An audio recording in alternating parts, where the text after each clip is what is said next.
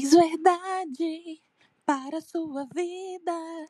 Este podcast vai alegrar o seu dia, discutir a vida, luz do saber e o que? Esse podcast vai entrar pra história. Olá, caro ouvinte. Aqui quem está falando é Bianca Faria e Catarina Corrêa, do segundo ano A do Colégio Salesiano.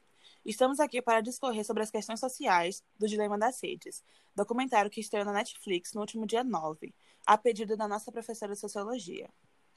Oi, ouvintes. Oi, Bianca. Eu gostaria de saber o que você achou do documentário em si. Bom, o documentário em si, na verdade, eu achei completamente assustador. Todos os dados que eles trouxeram sobre a questão da, da manipulação.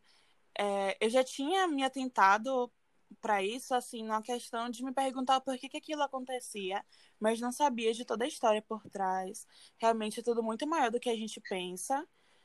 E sobre eu querer comprar alguma coisa e do nada aparecer aquele anúncio, vários anúncios sobre aquela coisa para mim. E eu me assustava com isso, né? E agora eu entendi por que, que isso acontece. E fiquei de boca aberta, muito chocada.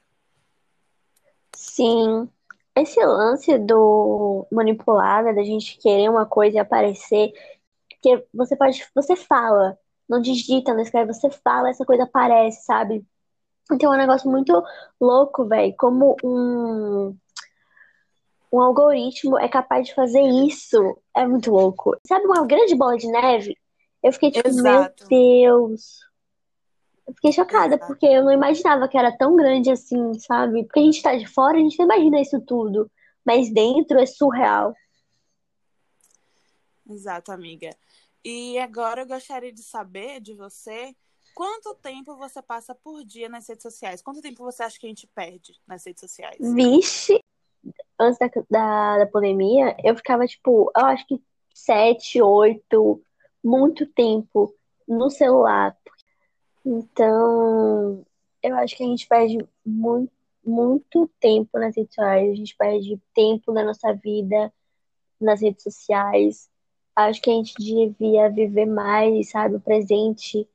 A gente tinha que adotar uns métodos para melhorar nossa própria saúde mental, velho. Completamente, amiga, completamente.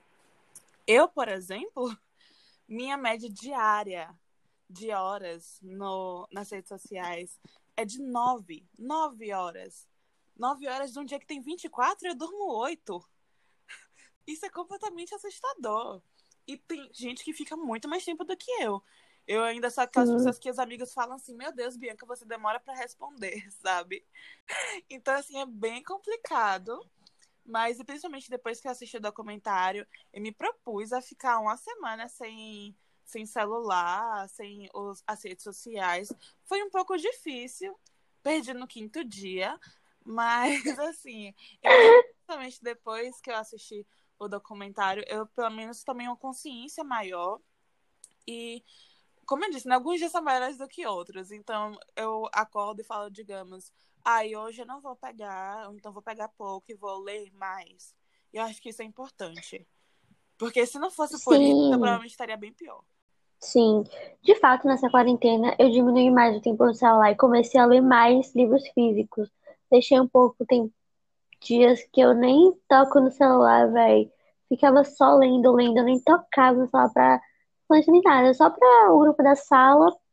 Eu acho que esse lance do uma semana sem celular, eu pensei em fazer, mas eu, tipo, eu não vou. Tipo, eu falei, eu, mano, ficar uma semana sem celular é fácil, mano. Esse vídeo aí é fácil. Poxa, se eu quiser, eu fico duas, três.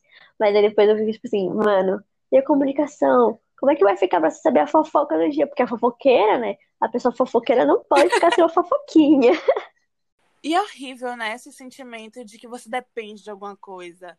Tipo assim, é claro que eu consigo ficar uma semana sem celular e perder no quinto dia é completamente desmotivador. Eu me sinto dependente de uma pecinha que era para ser um artigo de luxo e não uma necessidade. E isso Sim. é doido pra mim. Ai, ai, amiga. Mas enfim, está dando nosso tempo e gostaria de agradecer a você que ficou até aqui para poder escutar nossas opiniões, o que a gente tinha para discorrer sobre. E é isso, obrigada. Obrigada, um